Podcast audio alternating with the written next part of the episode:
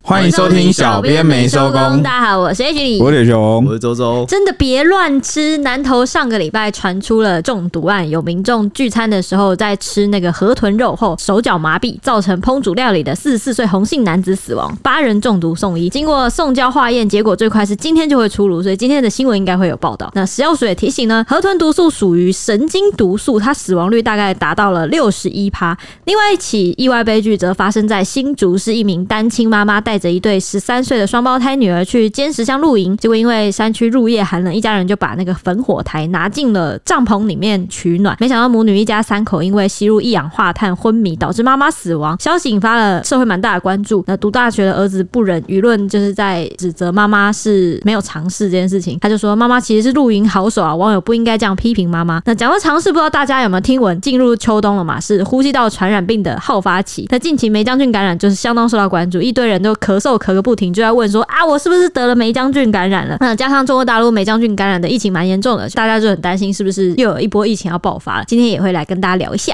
其实大概十月到现在，大家都可以陆续听到我们有在咳嗽，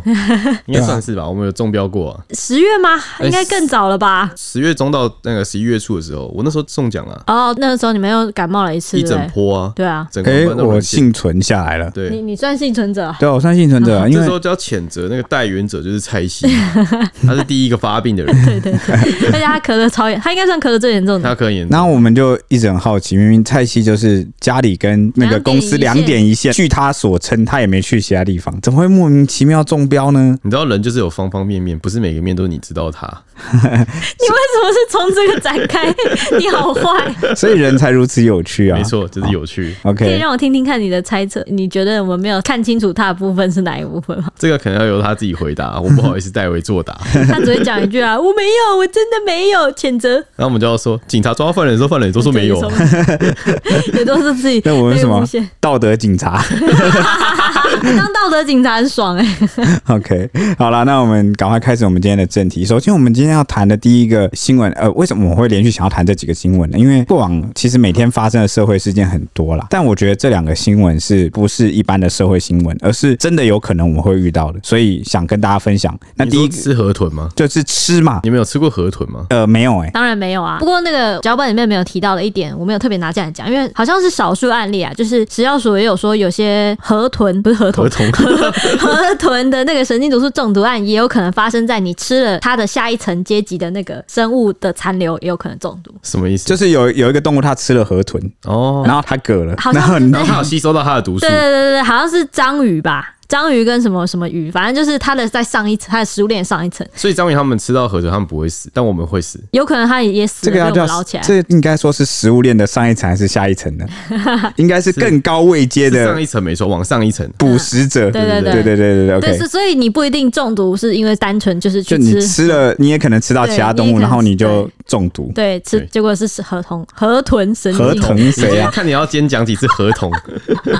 讲到河豚，我可以跟大家分享一件事吗？河豚你也有，好说说你看。 说就是呢，在我们节目就是之前早期的时候有做过，就是其他宣传的那我个知道他要讲什么。 然后就是有想要就把大家就是弄个形象的 icon，就每个人都有一个小头就像。 Q 版的可爱图案，对对对，然后每个人都有个代表动物。你的代表动物是什么、啊？周周是动物吗？好像不是动物，是算什么？是不是你人人啊？对啊，就人嘛，就人的 Q 版，人的 Q 版没有吧？有吧？有有有，突然变一个动物还是什么吧？我记得好像你们就是猫猫狗狗，就蛮可爱的，就蛮合理的动物。然后只有我是河童，应该是你的那个像合同吧？ 什么像哪个？你讲 清楚，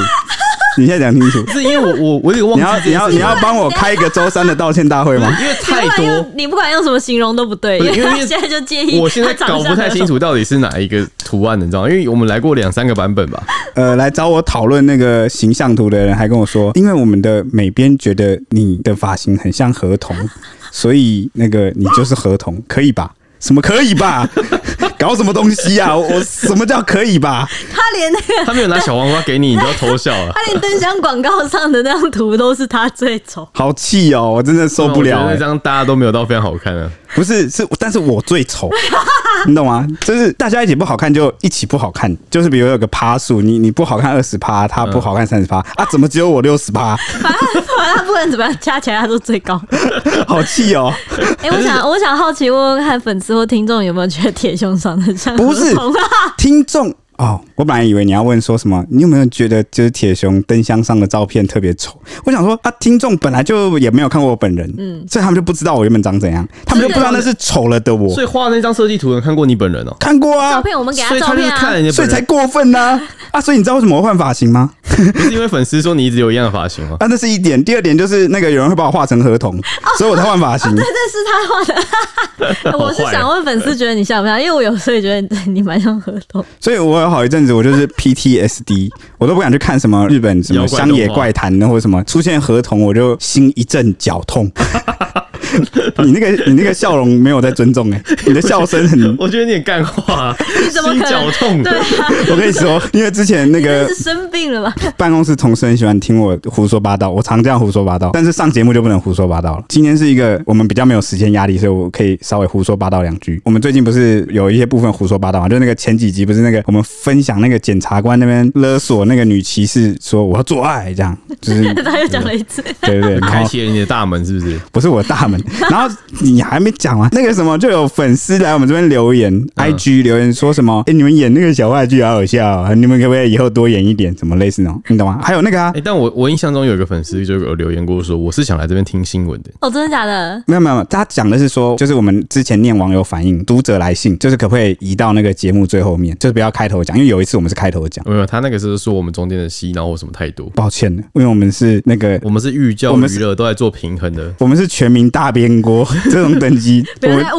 污名化什么大变故。我们就是这种等级的节目，你对我们的期望太高了。总是听一样的新闻会累啦，就是多听我们讲讲这些干话，说不定心情会好一点。好了，不能再干了。哦，对就啊，我我补充就是我要提这个河豚，有没有吃过河豚是？因为我朋友前阵子去日本，然后嗯他就专门去那种河豚店去吃，然后我就很好奇，因为大家都在说河豚肉就是很鲜美，然后我就说那你吃起来口感是怎样？他说吃起来就跟鸡肉一样，他说青蛙肉。青蛙的肉哦，我记得之前人家说甜蛙肉吃起来像鸡肉，所以不管怎么样对对对吃对起来都像鸡肉那。就吃是不是鸡肉就好了。蛋白质就是那个样子。有哎，可能我记得你们说什么去柬埔寨吃的东西也像鸡肉，哦蜘蛇蛛肉蛇肉哦蛇肉，蜘蛛吧，蜘蛛不像吧？蜘蛛不讲是蛇肉像，啊，蜘蛛蛛是像什毛么？毛的蜘，蛛就毛毛的、啊。对对对对。对哦，好，我记得那个什么鸵鸟肉哦，也吃起来像鸡肉，我、真假啊它的？毕竟也是鸟类哦，鸟禽，对哦比较大。对对只。反正话说回来啦，我们会想要特别挑这种社会新闻，尤其是跟食安或是吃有关的，因为会吃到我们嘴巴里面，我们就会特别去挑这些来分享。另外一个这个社会新闻，我觉得也是因为天气变冷，我们是新闻从业者嘛，从我们的角度来看，我们每年冬天都处理了不计其数的一氧化碳中毒。反正跟取暖有关的，很常发生意外。对，而且尤其是家中有没有你那个热水器，然后瓦斯，然后你装在的那个位置，它是不是通风处是室内，然后你又没有开窗，就很容易因为冷嘛，很容易你整个家就全部都一氧化碳中毒，往往那个很严重哦，一次都是一家好几口全部几乎一起，因为那个是没有味道的，你嗯不会察觉。对你察觉的时候你来不及了。所以这边是希望跟大家讲到这种跟生活比较相关的社会新闻啊。OK，我们分享的第一个就是刚刚我们讨论到的河豚哦，事情是这样子：南投仁爱乡清境地区开设小吃店的四十四岁洪姓男子啊，日前他收到了基隆友人送来的河豚。那十一月二十五号晚间十点多啊，他自行料理河豚肉，并邀请八名男女在地居民以及朋友一起前来共享河豚火锅、河豚生鱼片。那洪南他在处理的过程中，他有自己吃生鱼片啊，其他人则是品尝河豚汤，一起聚餐了大概一个多小时后，那就各自离去了。结果隔天早上七点多啊，吃过河豚肉的人啊，陆续出现嘴巴或手脚麻痹无力、难以坐立，甚至是头晕等很明显的中毒症状。那其中一名阳性男子因为身体不适啊，连同谢姓、郑姓男子要前往那个洪南的住处询问状况，因为他们几个后来联络就发现，哎、我们前一晚都吃过这个河豚肉啊，然后是不是这个食物有哪里有问题？所以他就跑到那个前一天哦主揪哦料理这个河豚的洪南家要来问清楚。结果啊，在门外不管怎么敲啊，怎么按电铃啊，怎么呼叫都没有人回应。后来就是一进去就发现洪南倒卧在地上啊，已经没有这个呼吸心跳，明显死亡了啦。所以众人就立刻报案。根据警方初步的了解啊，聚餐的现场总共有九个人，除了这个洪南已经没有生命迹象，已经明显死亡之外呢，另外八个参与聚餐的男女啊，都全被送往了台中荣总普里分院来救治。那他们不约而同都有身体虚弱啊、麻痹等等的症状，经补充水分治疗啊，生命真相稳定。那持续。持续留院观察。我这边感觉很神秘，就是他们第一时间不是直接去医院，他们是去找红男要个说法。因为他们可能觉得症状没有很严重，他们会不吧会知道自己中啊不知？道，我我觉得蛮暖的、欸就是你看，要是他们先去医院的话，就没有人知道他死在家里。有我可能可能可能想早上算账，先问清楚，要他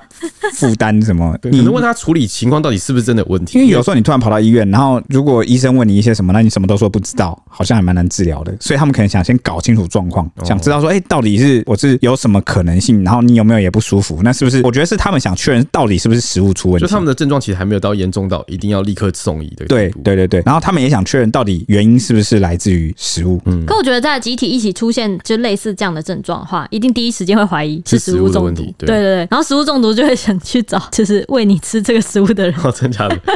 就是就会问他到底有问题，而且他们可能自己知道吃河豚会可能会中毒吧。哦，对啊，河豚料理蛮有风险，所以他们会怀疑啦。那对此呢，没有吃河豚肉的友人，红男死者的友人啊，受访的时候就说，红男有朋友寄一箱河豚，里面还有三只还是两只的鱿鱼，忘记了。现在回想起来，河豚的肚子好像是已经有点胀胀的，可能是因为气压的关系，里面好像有破掉，就他不清楚这样。警方进到死者家追查这个河豚的来源呢、就发现有一张来自基隆的寄货单，而且死者之前曾经食用过河豚肉，过去十几年也常常自行处理烹调河豚料理。所以呢，这个红男就跟他基隆的钓鱼的这个友人说啊，如果有钓到河豚，记得要送给我、哦。后来他收到了河豚，那就非常兴奋，所以就揪这个三五好友一起来吃。经过追查，基隆市卫生局也发现，红姓死者是和基隆的几位钓友长期都有个赖群组，那常常互相分享钓到什么东西，过去也常常自行处理河豚来食用。前阵子群组里面有一位钓友在碧沙渔港的港湾区钓到了一尾河豚，并在群组中分享。当时红男看到就马上说：“哎、你用那个冷冻包裹寄给我啦。”结果没想到意外的就酿成了不幸的憾事，这样。那南投卫生局获报后啊，也派员前往就是红男的住处去采集没有吃完的河豚生鱼片、呃鱼肉汤跟内脏等简体，准备要去进一步化验。那检警方呢也报请详验，要将解剖去厘清这个红男的确切死因到底是什么。那因为这个河豚的肉质鲜美啊，常常有民众食用后就是不慎中毒。卫生局就说，河豚毒素属于这个神经毒素，毒素相当于氢化钠的一千倍以上，尤其是河豚毒素对于加热很安定，必须要用两百二十度加热三到四小时才可以把它完全破坏掉。但一般家常料理啊，不会以如此高温以及长时间来加热处理这个食物，所以烹煮之后呢，仍然有可能会中毒，哎、你知道青花钠是什么吗？就是毒啊。就是那个柯南最常用的那个无色无味，然后杀人于毒无对形对对，你杀说那种电影里毒面性超强，特工或特务那咬种在间谍嘴里的 spy，那个对对就对如果对被抓到，然后他为了避免被刑求供出一切，就啊，然后就是他们会藏在臼齿里面的对那个藏在毒牙药齿我里知道那个《美国队长》第一集里面九头蛇的那个特务，他被抓到的第一时间就立刻咬了啊日啊日啊，然后就用氰化钠就隔 了。 对，对那个好像真的很毒。柯南也是青花辣会有个味道，会有个杏仁的哦，味对道。对对，杏仁味，对对对对对柯南都会讲。但没想到河豚毒素这么毒哦，毒性居然是氰化钠的一千倍以上。我所记以得神经毒素很可怕，对不对？我记得氰化钠一点点就致命了，就死啊对啊啊，结果更何况是河豚毒素它一千倍，哎，那河豚是一个蛮强的生物哎、？剧毒你生光物看啊。它外面有刺就知道它蛮强的吧哦，这样吗？ 它看起来很可爱，哦，对啊， 它是这样碰说起来没的时错候。很可爱。那其实呢，在台湾吃河豚啊是会触发的。若餐饮业的业者啊提供河豚料理，然后消费者吃出问题，可以依照食安法处六万以上两亿元以下的罚款，情节重大的呢还可能勒令停业，可处七年以下的有期徒刑，得并科八千万元以下的罚金。那卫生局调查河豚的货源后啊，就是若涉违法，就不排除会开罚。那目前国内其实没有针对任何料理去处理强制规定需取得证照。鉴于这个河豚的种类其实繁多，光靠肉眼其实没办法很容易去辨识它们，所以食药署就建议餐饮业者啊不要去提供河豚，民众也尽量去避免捕捉跟食用。有关因为吃河豚造成这个食品中毒啊，除了这次通报的案件之外呢，二零二零年也有接获通报，是民众自行去捕捞河豚，然后烹饪来食用，就造成两个人不适去就医，但是没有人死亡。那食药署就说呢，就是如果你不小心吃进了河豚毒素，会怎么样呢？他就说河豚毒素啊是属于这个神经毒素，然后加热也没办法去破坏它，主要是存在于河豚的卵巢、肝脏、肠还有皮肤，甚至它的肌肉组织中。河豚毒素潜伏期很短，通常使用十到四十五分钟之后就会有症状，会抑制人体中枢的神经，造成运动神经障碍，会产生就是唇舌发麻，然后手脚发麻，还有头痛、晕眩、呕吐等这些症状。严重的时候啊，甚至可能会导致呼吸衰竭，然后直接死亡。死亡率啊，大概是约六十一趴左右。而且目前河豚毒素是没有解毒剂的。啊，所以吃这个料理就等于是在鬼门关料理耶，万一处理不好，你也不知道它的毒素主要存在卵巢啊、肝脏、肠内皮，脏里面嘛就是那种，对，它甚至还会有肌肉组织、欸，比如说。几乎是它整只鱼几乎都是毒吧。都有可能没有，毒哦你想，万一它在运送的过程中，有没有可能它哪里破掉？比如说它的那个内脏受损，那嗯个毒液就流出来，然后它如果寄送的时间又很长，然后你又没有注意，它可能渗进或沾到一些其他地方，那不就很危险吗？嗯，或者你在切的时候把它切爆而了，且加热也没有办法把毒素破坏，这很重要。对啊，那你没办法用一个，就是没有一个完全超级安全的处理方式嘛？因为重点是他们是吃生鱼片，哦。哦，对，连加热都不加热。超级安全的方式就像日本一样吧，就你要有证照，你要必须就是你是完全依照一个可能 SOP 处理，把它毒素完全清干净，你才可以去所以有没有可能是这个红男他其实因为他是经营他他是经营餐厅的嘛小吃店。嗯对，他经营小吃店，他应该是他都吃了十几年了，他应该是蛮有经验去处理的。但有没有可能就出在那个食材运输或者是调上来的时候，可能这个食材本身它已经被破坏？但你想想看，就是连他这么有经验的人，他在处理的时候，他也是要切开来去处理，他都没办法去辨别说这个毒素到底有没有扩散到其他地方、欸。所以我觉得重点就是第一个辨别难，第二个就是，嗯即便你刚刚不是说日本有证照，对不对？那你也要确保你的食材是没问题。对，对对，就是你那太多个环节要去顾 了。对你，你食材没问题，你才有办法去处理它。结果他现在第一步就是他食材可能有问题，就是已经哪里内脏破掉，什么毒液流出来，他不知道，然后肉眼又看不出来。不是有一个朋友说他看到河豚的时候是已经膨起来，嗯嗯，他膨起来的时候代表他已经在那就是个啦，一颗球嘛，哪一个？他他可能生气已经释放毒你说素了。气到气到那个内脏爆 它掉是释，放毒素啊哦，我记得生气会释放毒素吧？你说的 是章鱼吧？喷墨汁哦。乌乌乌贼吧？ 哦，所以你们觉得它膨胀起来是因为它已经内脏爆了，是不是？没有，他我不不知是道只是为了吓吓退对那个敌人。哦，就不知道啊，真的不知道，而且连他肉眼都看不出来，那是不是真的就不知道那个还是其实日本他们是自己养殖啊，就是可能现在现在也很危险吧？也有可能毒素吃不到是毒素他。们现在他们有经验跟知道怎么处理，去掉那个毒素的话，就会相对安全。但哦因为我们刚才讲的是，他可能在因为第一运个送嗯他不是经手的人，所以运输过程对中啊可能就有问题他。然后吊起来的人可能也没办法处理好的话，对啊，他也不知道吊起来那个当下怎样，或许吊起来的人他也不确定自己怎么样，因为他也不是那个处理的人。因为他也没有要吃。他也没有要吃，他没有那个经验，他也不知道哪里破，或者是日本的证照会不会他考了，他会学习一些特定的知识，能够去观察，嗯嗯，毒液有没有怎么样？应该跑出是来还有手法，好像是手法也有差。对啊，那而且最重要的是目前没有解毒剂了，只能说在台湾啊，因为我们真的是最快是完全就灰色地带，完全没有去管制。如果可以的话，尽量我们去避免那个危险的料理。有人说吃起来差不多就是鸡肉鸡肉嘛，青蛙肉、田鸡嗯肉，对啊，那它可以替代的美味其实很多，不用对我我朋友嗯说他们吃的算是高档的，嗯那他他觉得就是还好。感觉人类就是什么都想吃吃看，对口腹之欲很强，什么抓到什么都想啊。但我觉得每个人口感可能真的需求不太一样，因为我有两个朋友就是不同时间去，嗯还有一个就是说吃起来还好，就像田鸡肉，那另外就是说很鲜美，很好吃，啊很贵吗？很贵对啊很，贵啊河，豚很贵。对啊，会不会那个鲜美的感觉是那个？钱堆出来的嘛。有时候我去吃高级餐厅，我都觉得哇靠，我吃的特别好 吃，你知道吗？啊心理状态装潢吗？就是没有，就是心理状态啊，吃的是一个高雅对，主打一个尊爵不凡， 钞票滤镜，对，钞票滤镜，风哎雅风哎，雅这词很好，以后我们就统称叫钞票滤镜。而且我 OK，记得那个，因为反正我有去看那个食药署的建议警告啊，就是讲河豚毒素这件事情的东西，它有把台湾附近的河豚的种类就稍微列出来，大概三十多种。太多了吧？超多种，然后他说河豚其实非常难分辨，光种类就很难分辨，所以他就觉得没有办法去法规或者怎么样保障。而且那个河豚它的样子，我稍微看一下，是跟一般的鱼，我觉得看不太出差。啊它怎么不可是能刺刺的 吗？它没有，它没有有，他鱼平的，常他平常不是刺刺的它，鱼平常长得像鱼哎、就是鱼哎、他平常长得就是眼睛大大的，然后那对对种对对上面是平的，然后下面是半圆对形。对对，就长得像鱼一般的鱼。然后我就觉得这样真的你蛮难说的分是，辨你。说像那个哆啦 A 梦肚子的那个口对对对袋对，，对有点像那样，半圆形但它前面会凸两颗眼睛。哦，对有点丑的感觉。 眼你睛们小比时较候没有去大，澎湖吗？就澎湖不那个机场都会卖那个小只的河豚吊丝， 不是哦，蓬起来的吗对，？它就是蓬起来的类型，对吧我？只看过他生气的样我也子啊只。看过它蓬起来的样子哦，。你们没有看过平常的样子，对啊，对对对 所以我想说哇，那跟一般鱼的差不多哎、这怎么分辨？ 真的蛮难 就分辨。印象中他无时无刻都在生气，大家不要去尝试这种料理。好，我们 OK 接下来讲另外一起意外，就是发生在新竹山区的桃园四十三岁的罗姓单亲妈妈，日前带着一对十三岁的双胞胎女儿前往新竹县的仙石乡露营。那因为山区入夜之后气温不到十度，一家三口就把这个焚火台拿到帐篷里面取暖。没想到三个人被人发现一氧化碳中毒倒地不起，其中妈妈被发现的时候已经明显死亡了，两个女儿则是意识清楚，紧急送医，初步认定是一起单纯的意外。外，目前是香验结束是认定是意外的。那警消调查呢，家住桃园龙潭的罗姓妈妈，当时是带着就读国中的双胞胎女儿前往秀峦部落露营，下午四点左右入住营地。营主和其他的路友啊，印象中说这个一家三口原本是在帐篷外这个轻便的焚火台烧炭生火取暖，在欣赏夜景跟聊天。那当晚大概九点多的时候就进帐篷入睡了。到了晚上十点多呢，入夜之后气温骤降，疑似帐内有人起身到帐外去拿那个焚火台到帐篷里面取暖。根据营主跟其他路友的印象，那其中一名女儿早上一度起床，但觉得头晕昏沉，然后看到其他家人还在睡，就继续又躺回床上了。一直到上午呢，营主发现罗信一家人都没有外出，但看到帐篷里面还有一点动静，就不以为意。过了中午，哎，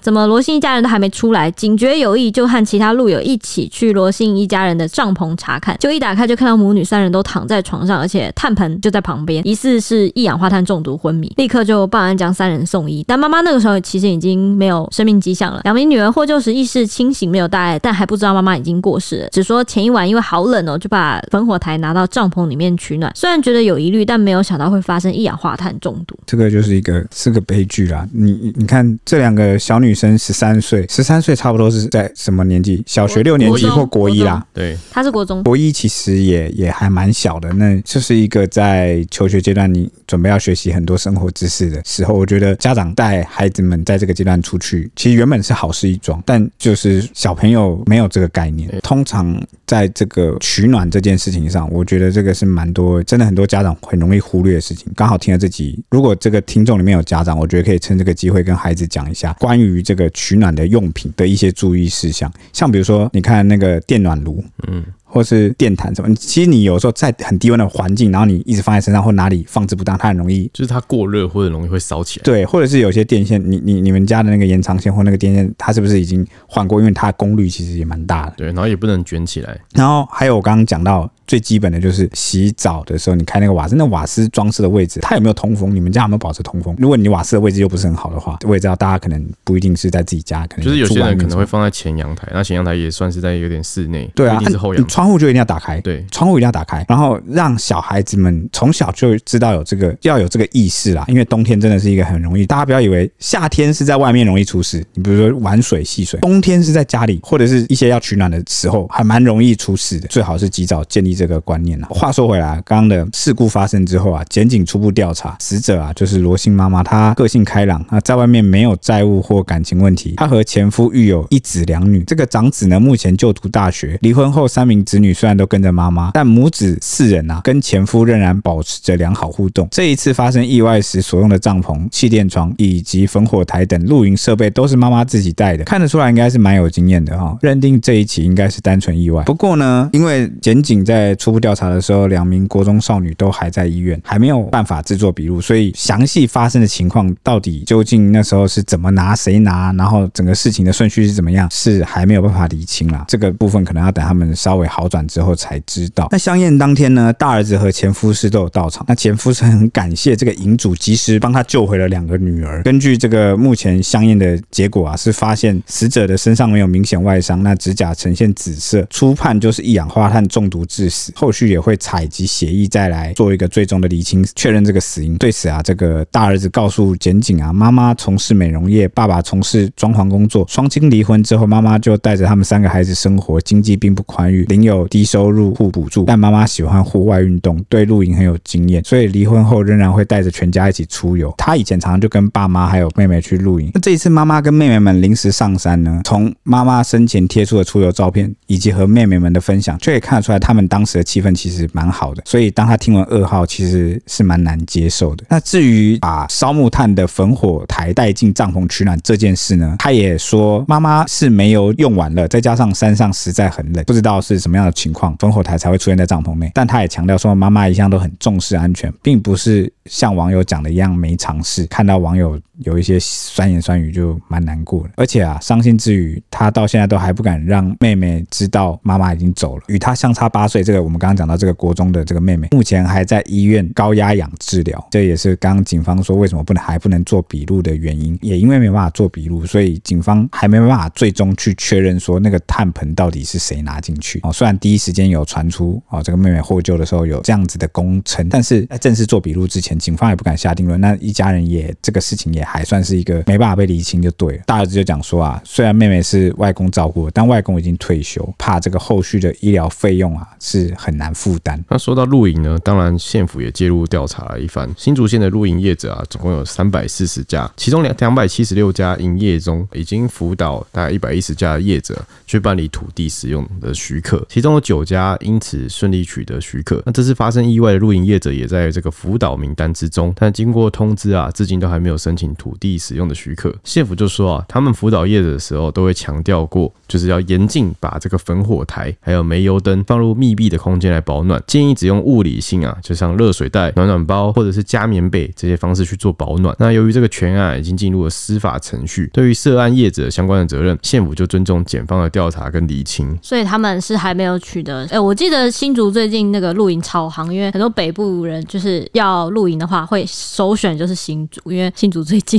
哦然对哦后山又比较高，比较漂亮。应该说疫情以后，然后其实大家就开始有一股就是露营潮。对露营潮，而且新竹很多那个竹科新贵们，嗯他们一家那种年轻爸妈就喜欢，就是设备都买好好对对的对，蛮好，哦上就山，是等就是那些看日出啊对然后对这对样对，玩对这很夯啊。反正新竹的露营现在蛮夯的，所以才会有这么多业者是还没有取得许可所以。大家可能真的要注意一下，那个帐篷内真的不能有这种会燃烧的东西。哎、而且我记得我之前去那个清境，就是住宿的时候，你知道好像全清境没有一间民宿吗？应该算民宿吧，他们没有一间民宿有使用冷气机或暖气机，或者是取暖类的那种电器用都品用吧。电毯啊，全部都用电毯，它就对是啊什么碳盆也都没有，他们就是一律用电太毯。，危险了然后我就觉得哦，用电毯这个方式真的蛮聪明的，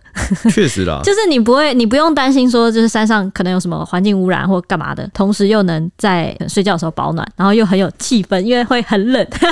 就是你说睡觉之前的那个气氛都是冷，而且老实说，他们那种营区应该也是会拉电线，就是一定可以给你拉电线，所以你放个电毯应该是没有什么太难的事情。嗯，电毯跟棉被这种应该就算是最安全的方式对。啊，好，那持续进入秋冬呢，像是这种呼吸道的传染疾病就是好发期了。近期的梅将军感染就相当受到关注。医师就有指出，梅将军感染通常都是有三大症状，第一个就是头痛，第二个就是倦怠，然后就会进入咳嗽了。最大的特征呢，就是咳嗽会持续一段时间，但是不会流鼻涕。这个症状是特别明显的，就是你不会流鼻涕的，你会一直咳嗽。预估下一波感染潮会落在十二月到明年的一月。万一感染之后呢，侵犯到脑神经细胞，这个时候就会有出现重症的状况了好。可怕哦、就是梅将军，大家比较害怕，的就是因为它可能会侵犯到其他神经细胞，这样子就不只是让你咳嗽了。中国医药大学附设医院感染管制中心副院长，也是儿童感染科主任黄高斌，他在受访接受我们 ETN 访问的时候就有说，要分辨一般感冒还是你是梅将军感染，最大的差别就是刚刚说的流鼻涕了。那正常感冒、病毒感染几乎都会流鼻涕，病程差不多一个礼拜就会好了。但如果你超过一到两个礼拜都没有好，而且你也没有流鼻涕的症状的话，就要警觉你可能是梅将军感染了。除了感染问题之外呢，目前就是治疗抗生素也有爆发一点抗药性的问题，就是在梅将军的感染问题上有抗药性问题，出估大概有六成左右的抗药性。至于中国大陆那边的抗药性呢，则几乎是达到了一百趴。那至于是为什么一百趴呢？黄高斌说，因为中国大陆抗药性的问题一直以来都是这样，跟他们的抗生素使用不合理的程度有关，主要就是他们会大量使用，而导致抗药性产生。他说呢，中国大陆到医院去的必备条件就是先给你打抗生素、打点滴，再来就是给类固醇，属于二加一的治疗方式，算是滥用抗生素了啦。他就举例，正常来说呢，任何一个国家在抗生素使用上分为动物和人的使用量，正常是三比七，人是三，动物是七，但大陆是相反的，人使用是七，因此相当容易有这个抗药性的问题。黄高斌也提醒呢，秋冬气候导致病毒流行，梅将军主要是透过飞沫传染的，要特别记得的就是症状和常见的流感等感冒不一样，梅将军比较不会流鼻涕，但会咳嗽一段时间，而且梅将军可以侵犯到其他地方，最担心就是跑到中枢神经去，会引起急性弥漫性脑病变，侵犯脑神经细胞，就会有重症状况。预估下一波感染期就是落在十二月到明年一月，千万不要轻忽啊！我记得我们当初啊、呃我们刚刚说的时间点，然后整个晚班沦陷，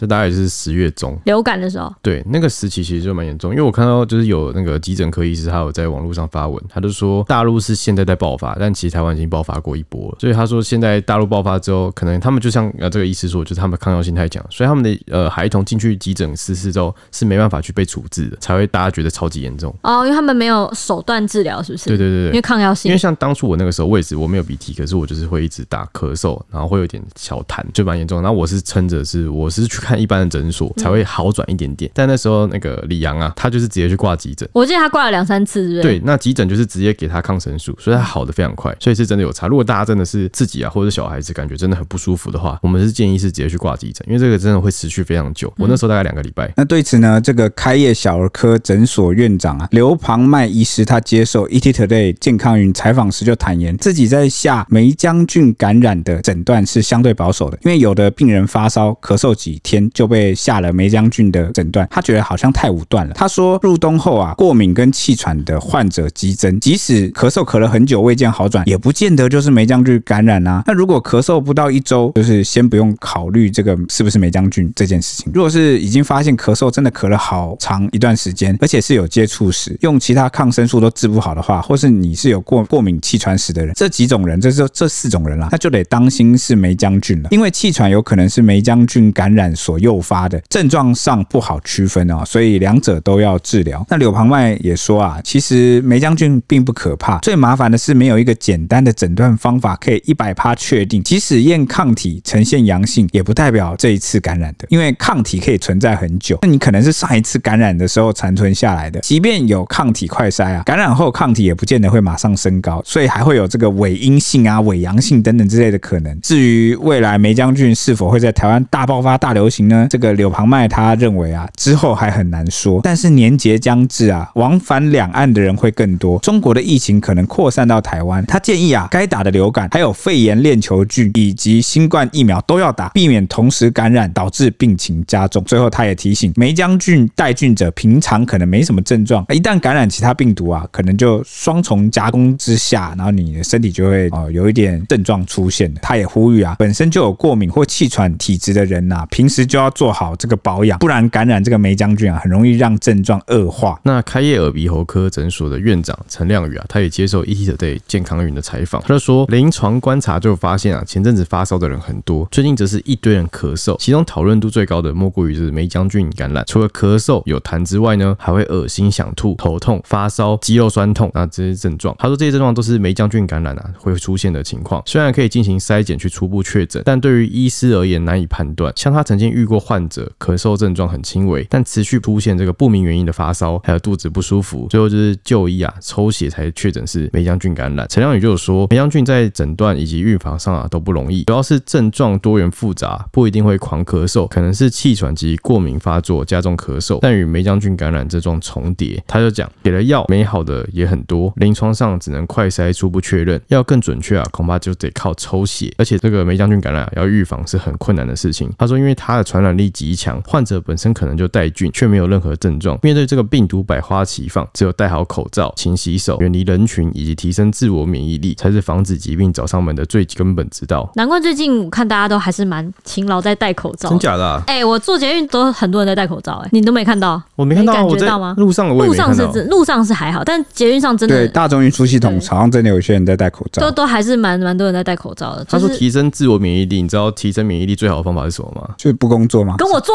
爱你是什么、啊？你是抗生素哦， 哦，不是啊，是 睡觉。下班立刻回去睡觉。对，大家都睡觉冬，冬天很适合冬眠呢。对真啊的、欸，那就天气冷好好睡哦、对啊，哎、对你啊。在冬眠的时候也可以避免被感染。也可以避免跟人接对触跟，人你就一个接人触躲在被窝里。 那所以蔡西到底是怎么？OK，那我们就下一集见喽，拜拜。